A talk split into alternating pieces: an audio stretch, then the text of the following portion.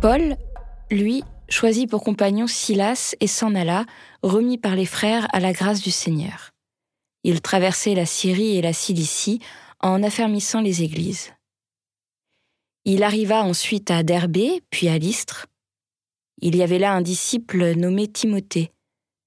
Sa mère était une juive devenue croyante, mais son père était grec. À Lystre et à Iconium, les frères lui rendaient un bon témoignage. Paul désirait l'emmener. Il le prit avec lui et le fit circoncire à cause des Juifs de la région, car ils savaient tous que son père était grec. Dans les villes où Paul et ses compagnons passaient, il transmettait les décisions prises par les apôtres et les anciens de Jérusalem pour qu'elles entrent en vigueur. Les églises s'affermissaient dans la foi et le nombre de leurs membres augmentait chaque jour. Paul et ses compagnons traversèrent la Phrygie et le pays des Galates, car le Saint-Esprit les avait empêchés de dire la parole dans la province d'Asie.